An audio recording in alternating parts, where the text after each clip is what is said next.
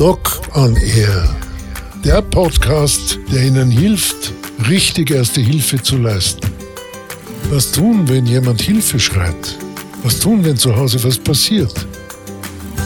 Als erfahrener Notarzt zeige ich Ihnen, wie es geht. Unser Ziel, Wissen statt Angst und Können statt Zweifel.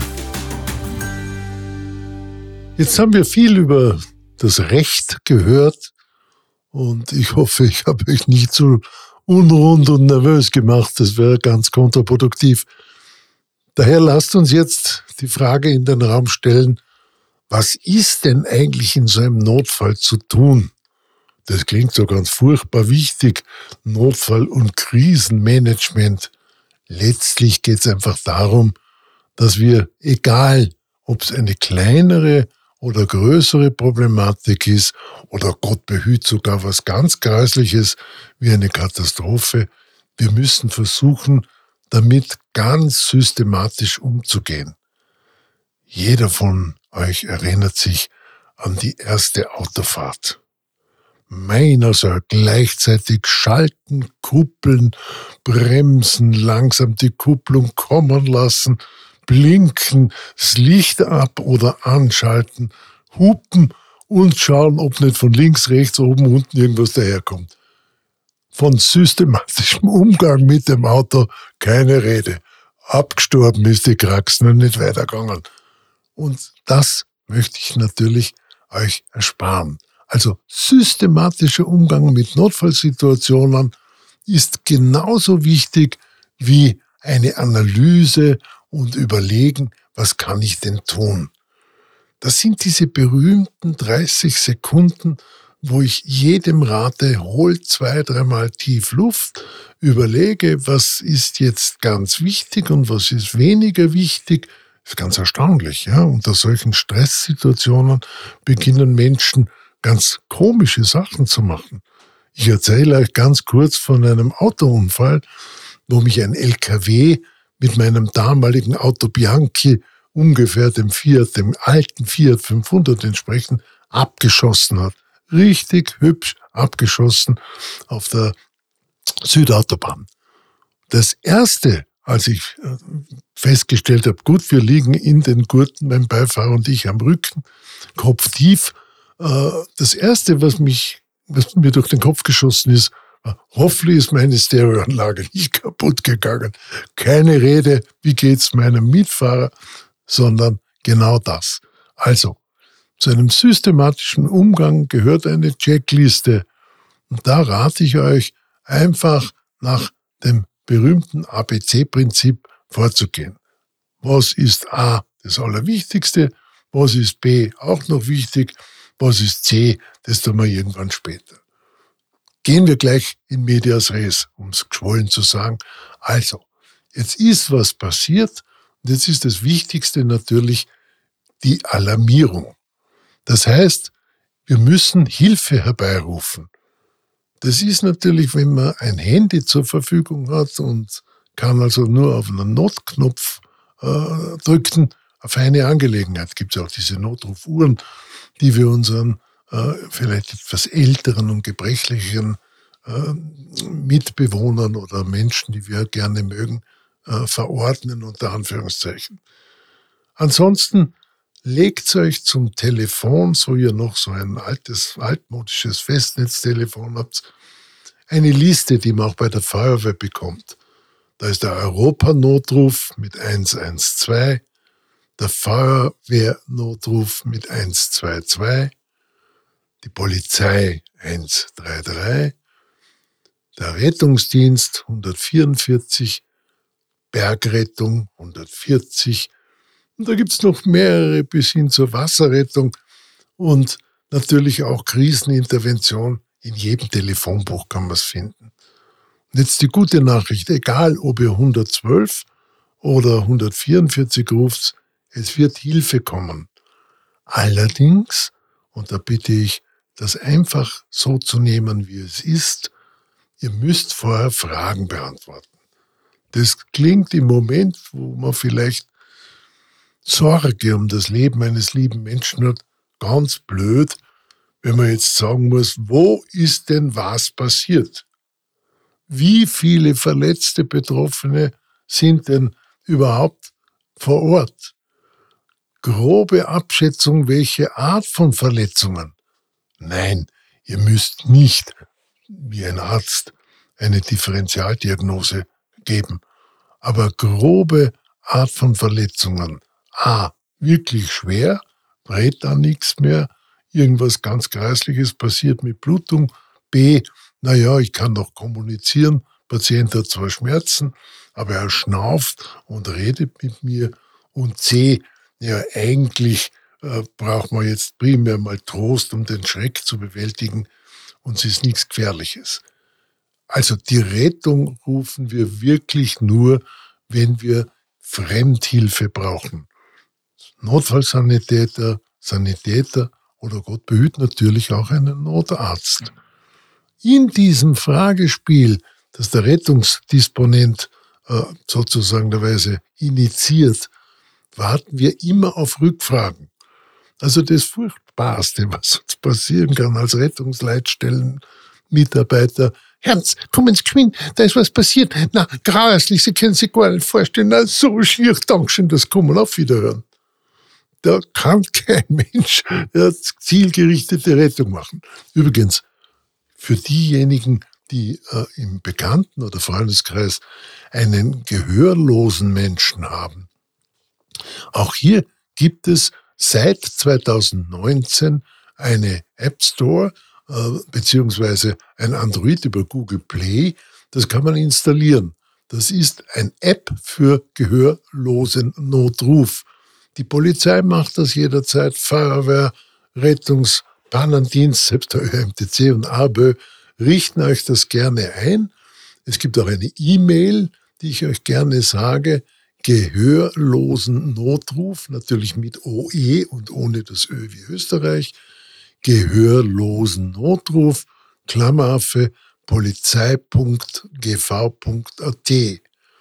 Oder die Gehörlosen können über eine SMS oder ein Fax auch Hilfe herbeirufen.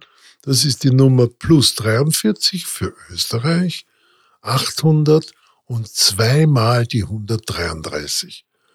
Also eine ganz tolle Geschichte und da wird dir auch geholfen, wenn du ich sage jetzt mal, einen Botschen im Fahrrad hast. Also es muss nicht immer der ganz kreisliche Notruf sein oder einen Wasserrohrbruch oder hm, das Klo ist verstopft. Also wann immer man äh, sich selber jetzt nicht helfen kann, kann man den Menschen getrost sagen, dieser gehörlose Notruf ist eine ganz feine Sache. Oh, jetzt habe ich noch eine Frage. Wer kennt sich denn aus mit Feuerwehrsignalen? Ich verrate euch was wann immer dieser blöde Test am ersten Samstag im Oktober ist, Zivilschutzprobealarm, bin ich froh, wenn meine Frau in der Nähe ist, weil die sagt mir, nein, das ist jetzt nur der Test, du brauchst dich nicht fürchten. Normal. Und das sollte man sich auch irgendwo hinhängen, wo man sieht, am besten beim Telefon. Normal gibt es eben ein Warnsignal, da heult die Sirene drei Minuten. Dann gibt es einen Alarm, da ist der Ton auf und abschwellend und der dauert eine Minute. Dann gibt es eine Endwarnung, das ist wiederum eine Minute ein gleichbleibender Dauerton. Also zum Wiederholen. Als erstes die Warnung mit drei Minuten gleichbleibenden Ton, dann eine Minute lang auf und abschwellend und drittens die Entwarnung, wieder eine Minute gleichbleibender Dauerton. Was tun wir in so einer Situation? Wir stellen unser Radio an. Ich hoffe, ihr habt ein batteriebetriebenes Radio, weil wenn der Strom futsch ist, nutzt man das gar nichts. Und wenn das noch so ein HiFi-Endgerät ist. Also Radio hören, dann den Anweisungen folgen. Wenn die sagen, bitte Fenster schließen, nicht rausgehen, klappt's mir, dann sollte man es tun. Was auch ganz raffiniert ist, damit bin ich mit meiner Information schon fast am Ende, ist eine App, die heißt Cutwarn. Die kann man also auch völlig kostenlos sich herunterladen und kriegt dann für den Bereich, wo man wohnt, wenn auch bei Gewitterdrohung oder Unwetter oder wie jetzt dieser kreisliche Feldsturz in der Schweiz war, kriegt man eine entsprechende Warnung. Auch natürlich, wenn ein gröberer Stromausfall ist, das gefürchtete Blackout, ja, vor dem wir alle einen Heiden Respekt haben. Warum? Ja, weil dann gar nichts mehr geht. Dann geht überhaupt nichts. Also wenn der Strom generell weg ist, egal aus welcher Ursache, ob es nur ein technisches oder vielleicht ein terroristisches Problem ist, dann geht nichts mehr. Dann kann ich keine Apotheke mehr aufmachen, ich kann keinen Laden mehr auf oder zumachen. Die ganze Logistik, auch bei Bank, Post, äh, bei der Treibstoffversorgung, alles ist futsch und schare. Und nicht glaubt jetzt nur für zwei, drei Minuten. Nein. Da gibt es eine Phase 1, die dauert Stunden, kein Strom, totaler Stillstand. Eine Phase 2, die dauert schon Tage. Und dann sind wir schon, bis alles wieder hochgefahren ist und wieder funktioniert, im Wochen- bis Monatebereich. Nur zu eurer Information. Dieser Schaden, der da entsteht, kostet pro Stunde circa 20 Millionen Euro. Pro Tag rund 200 bis 250 Millionen Euro. Und um in so einer Situation zurechtzukommen, brauche ich, wie schon vorher erwähnt, ein batteriebetriebenes Radio, die guten alten Kerzen mit den Zündhölzern in einem Nylonsackerl, dass die Zündhölzer nicht durch die normale Luftfeuchtigkeit kaputt werden oder eben entsprechende Taschenlampen. Vorsicht, sie sind fast nie geladen und die Batterien drinnen sind meistens in einem erbärmlichen Zustand. Und wir brauchen natürlich auch zumindest für zwei Wochen Vorräte, um zu überleben. Dazu gehört natürlich Wasser, dazu gehören Grundnahrungsmittel, alle Dinge, die man nicht in den Kühlschrank stecken muss. Natürlich auch Gasflaschen. Da kann ich zur Not auf meinem Griller etwas kochen oder ich habe einen kleinen Gaskocher. Ja. Es gehört dazu heute moderne Solartechnik. Das gibt es ja heute alles zu einem halbwegs vernünftigen Preis und dann bin ich abgesichert. Also ihr seht, dieses ganze Notfallmanagement klingt zwar furchtbar, ist aber eigentlich, wenn wir es uns noch einmal Revue passieren lassen, eine relativ simple Angelegenheit und was wir immer brauchen, und das ist halt bei unserem Land noch ein bisschen schöner als in der Stadt, die Kommunikation. Ich kann meinen Nachbarn anrufen oder einen meiner Nachbarn. Ich kann zu ihm hinüberschreien und sagen, du, ich habe ein Problem. Das ist leider in der Stadt ein bisschen hm, untergegangen und verwahrlost. Fassen wir es zusammen. Wenn irgendein gräuslicher Notfall ist, dann entscheiden die ersten Minuten darüber, ob wir Hilfe bekommen oder nicht. Und natürlich sollt ihr anrufen und keine Scheu haben. Gar keine Frage. Die Rettungseinrichtungen sind für euch da. Das war das Thema Notfall- und Krisenmanagement.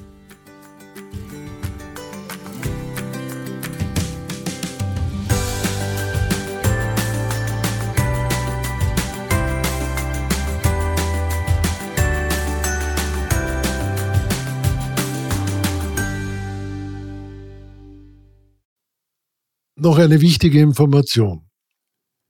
Ich habe ein autogenes Training zusammengestellt. Ich unterrichte das seit vielen, vielen Jahren und habe mir gedacht, das wäre doch etwas. Man kann es unter www.ohne-stress.com käuflich erwerben. Und für Sie als drei Podcast-Hörerinnen und Hörer habe ich mir gedacht, mache ich einen Rabatt Podcast 20. Damit bekommen Sie dieses wirklich wunderbare autogene Training um 20 Prozent billiger. Für sich oder auch für Freunde. Ich wünsche Ihnen viel Erfolg.